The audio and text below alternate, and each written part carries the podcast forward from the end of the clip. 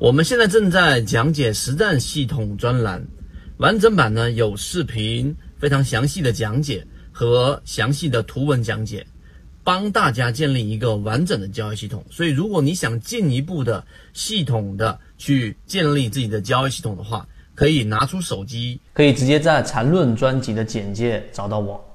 圈子在讲完整版缠论专栏，有视频、图文、案例讲解，一步关注老莫财经公众平台。就是关于三十分钟级别在交易过程当中所要去运用的一些实用技巧。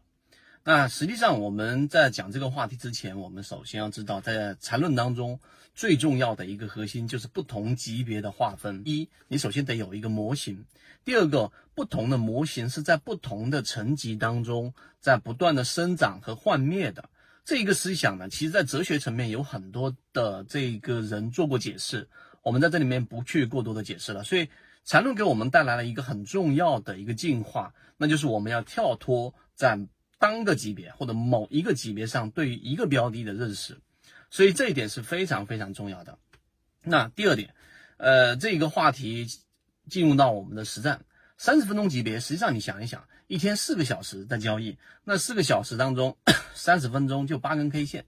而任何一笔呢，实际上呢，就是我们所说的这一个至少要五根 K 线以上才能形成我们所谓的一笔，因为顶底分型的两侧加上中间一条不共用的 K 线，意味着这才是一个完整的笔。那我说第二点是想告诉给大家，实际上三十分钟级别是相对来说比较粗犷的一个级别，相当于是日线级别，六十分钟级别一天只有四根，日线级别一天只有一根。啊，一样的一个道理，所以它对于一个标的的一个判断，它都是属于啊比较粗糙的。所以你理解这一点之后，粗糙跟精细的这一个操作级别，给大家讲到的十五分钟级别，是在交易过程当中去判断背驰，去判断我们中枢比较常规去使用的一个操作级别的原因差异。就在于你三十分钟级别其实没有过多的用法，就是我们举个例子，我们进入到第三点，在日线级别当中，三十分钟级别只是相当于把日线级别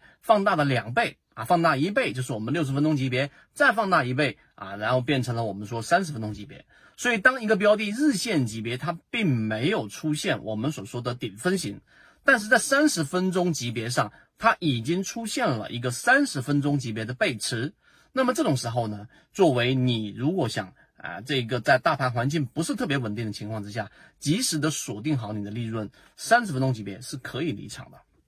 这是第三点，我们给大家讲的。那么还有没有别的使用方法呢？那就是在十五分钟级别的扩张过程，因为十五分钟级别我们呃这一个金鱼报九啊，大家都看到了这个标的，然后我们在前面几个交易日完全没有上涨的情况之下，甚至在调整，它在中继过程就形成一个小级别十五分钟级别的一个中枢，对吧？中枢之后呢，再上行，上行又形成一个中枢，两个不相交的中枢就意味着在十五分钟级别上已经形成了一个趋势。那么这个过程当中呢，一旦它在我们所说的这一个中枢阶段，或者是我们常说的这一种呃叫做空中加油阶段，形成顶底分型，最好是紧挨着的，就是一个十五分钟的一个底分型，再加上一个十五分钟的顶分型，或者是一个十五分钟顶分型加上一个十五分钟的底分型，那这就是一种快速的切换，那这就是一种强势特征。那十五分钟级别一旦出现这个特征，那么它就会不断的扩张到我们所说的三十分钟级别。